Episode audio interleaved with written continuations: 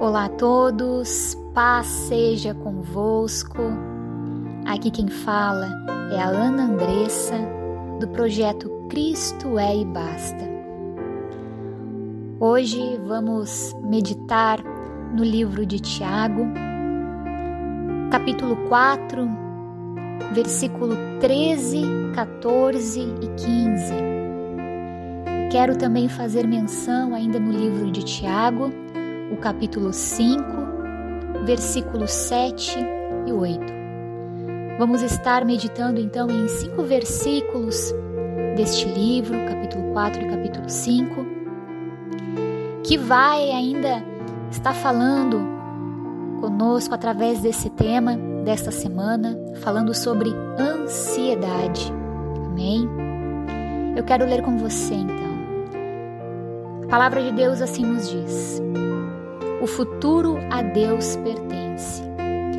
Agora escutem vocês que dizem: Hoje ou amanhã iremos a tal cidade e ali ficaremos um ano fazendo negócios e ganhando muito dinheiro.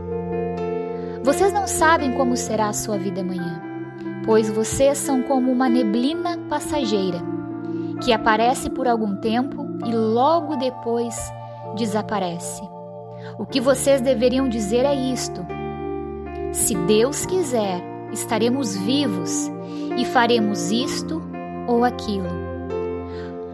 Versículo 7 e 8 do capítulo 5 nos diz: Por isso, irmãos, tenham paciência até que o Senhor venha.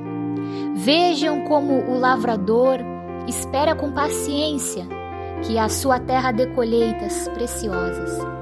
Ele espera pacientemente pelas chuvas do outono e da primavera. Vocês também precisam ter paciência. Não desanimem, pois o Senhor virá logo. Amém? Sobre essa passagem, é, o Senhor colocou muito forte ao meu coração que nós precisamos esperar no Senhor. Nós não precisamos ficar ansiosos com aquilo que está por vir, com o nosso futuro. Muitas vezes fazemos muito, muitos planos, muitos sonhos, muitos temos, e tudo relacionado ao futuro, e muitas vezes, né, Quantas coisas acontecem, nós não conseguimos assim, então, é, vivenciar tudo aquilo que nós havíamos programado, realizado ali, sonhado, planejado até mesmo. Quantas coisas você, quem sabe, no início desse ano ou no final do ano de 2019 para 2020, quantos planos, quantas metas você não quis realizar neste ano de 2020? Eu mesmo tinha vários projetos, várias coisas no meu coração. E Deus né, não permitiu que tudo acontecesse. Outras coisas aconteceu. Amém. Então, é o que a palavra aqui ela nos diz. Amém. Para que nós não venhamos a ficar planejando, né? Amanhã iremos a tal cidade, ali ficaremos um ano mas que nós venhamos a ter esse, esse princípio, essa fala. Se Deus assim permitir, se Deus quiser, nós vamos estar vivos e faremos então tal e tal coisa. Nós precisamos viver o hoje, o presente que Deus nos deu, o hoje. E saber que Deus, Ele proverá o amanhã. Deus ele vai prover na nossa vida. Nós não precisamos ficar ansiosos por aquilo que nós queremos. Amém? Pelas nossas metas que nós queremos alcançar. Ficar vivendo apenas no futuro, porque é, é isso que a ansiedade ela traz com ela. Ela traz o anseio por algo que ainda não existe, que está por vir, e nós precisamos é descansar no Senhor colocar o nosso futuro nas mãos do Senhor, se o Senhor assim quiser, se o Senhor assim permitir, se eu ainda estiver vivo no dia de amanhã, tal e tal coisa, então assim vai acontecer, mas Deus vai estar provendo, vai estar tudo debaixo do seu controle. Veja o que o capítulo 5 ele nos fala a respeito da paciência, de sermos pacientes. Aqui fala sobre, né, Tiago dá conselhos aqui falando a respeito da vinda do Senhor. Amados, o Senhor Jesus está é, está vindo para nos buscar. A sua vinda está cada vez mais próxima. O Senhor virá. Talvez você tenha uma meta, um objetivo, algo que você queira para daqui, quem sabe, a 10 anos, 5 anos, um ano. Mas e se o Senhor voltar na semana que vem? Se o Senhor voltar daqui a um mês? Se o Senhor voltar amanhã? Nós não sabemos nem o dia e nem a hora, mas sabemos que isso vai acontecer.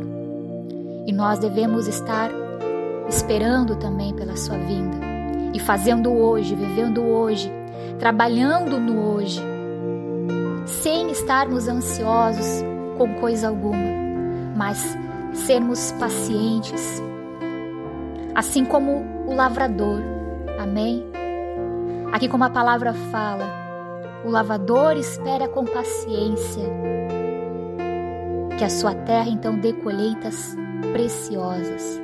Ele espera pela provisão de Deus, ele espera pela chuva. Porque quem dá o crescimento, quem faz acontecer tudo em nossa vida é o Senhor. Em outra ocasião eu já havia falado a respeito que o Senhor tem todos os nossos dias contados. Ele sabe já tudo o que vai acontecer na nossa vida. Nós é que ainda não soubemos, mas nós temos o dia de hoje para desfrutar na Sua presença, buscar a Sua direção, buscar a Sua paz. Não estou dizendo para você não sonhar, para você não planejar, mas ter a certeza que se Deus quiser, como a palavra que fala, amém? Se Deus quiser, no versículo 15 do capítulo 4, se Deus quiser, nós estaremos vivos e aí faremos tal e tal coisa. Eu conheço pessoas que guardaram até mesmo fortuna em banco, fizeram depósitos porque eles almejavam fazer uma viagem, uma bela viagem. Mas a vida, como aqui fala nela, é um sopro, ela é uma neblina uma neblina passageira, o versículo 4 aqui nos diz. E a vida passa, a vida é como um sopro. Eu também fico a pensar, e eu era esse tipo de pessoa, que eu guardava tudo aquilo que havia de melhor na minha casa para a os convidados, né, quando eu ia receber alguém importante em casa, uma pessoa especial, eu guardava é, pratos, copos, talheres, sabe? Eu guardava jogo de cama, coisas novas. E eu não usava, eu usava, costumava usar as coisas mais velhas para que as coisas novas, né, fosse para uma, uma ocasião importante. É o mesmo que você comprar uma roupa nova e só deixar para usar, para usar ela numa ocasião importante, numa festa, num casamento, num aniversário.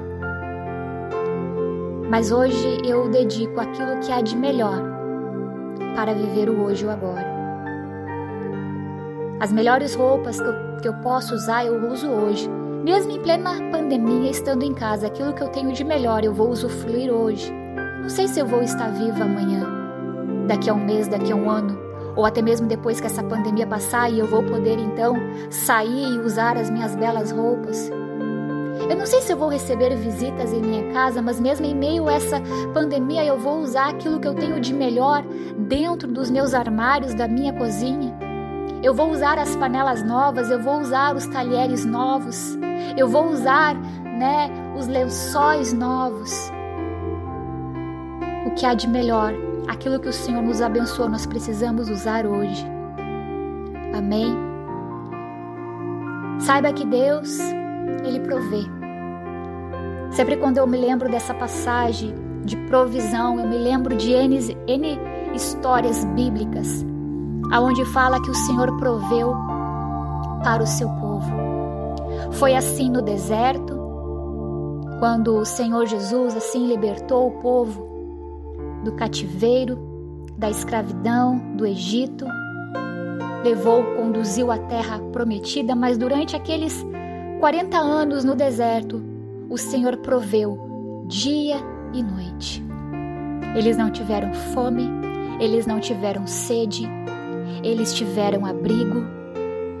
As suas roupas elas não é, se pereceram, não esmereceram. Deus proveu todo o cuidado. Deus estava com eles. Mesmo na incredulidade, muitas vezes, mesmo na desobediência, mesmo muitas vezes na rebeldia, o Senhor foi com a vida de cada um deles. Muitos se perderam no meio do caminho, sim, fizeram as suas escolhas, mas aqueles que foram fiéis até o fim entraram na terra prometida.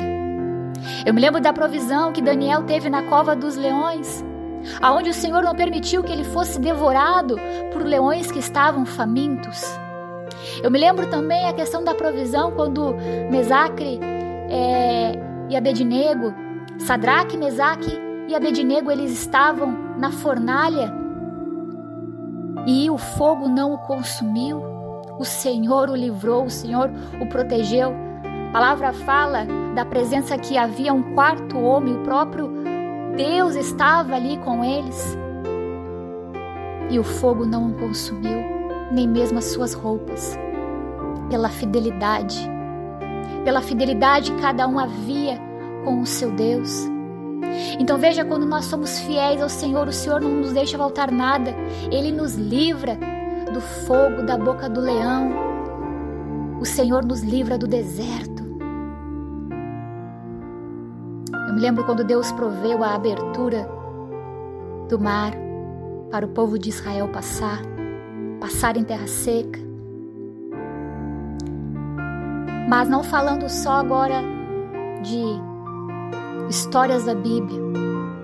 O que, que Deus tem provido na sua vida hoje? por esses tempos, na sua caminhada com Ele. Eu poderia passar aqui a noite contando de toda a provisão que o Senhor fez na minha vida.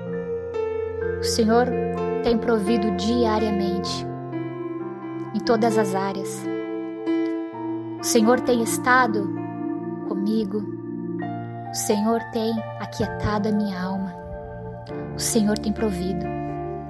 E eu quero que essa, essa passagem e essa palavra chamada provisão esteja sobre a tua vida, no teu pensamento e no teu coração. Amém? Não andem ansiosos pelo dia de amanhã, com o que vão fazer daqui a um ano, daqui a dez anos. Isso só Deus sabe o que vai acontecer. Como eu mesmo disse, no início desse ano eu tinha muitas metas, muitos projetos.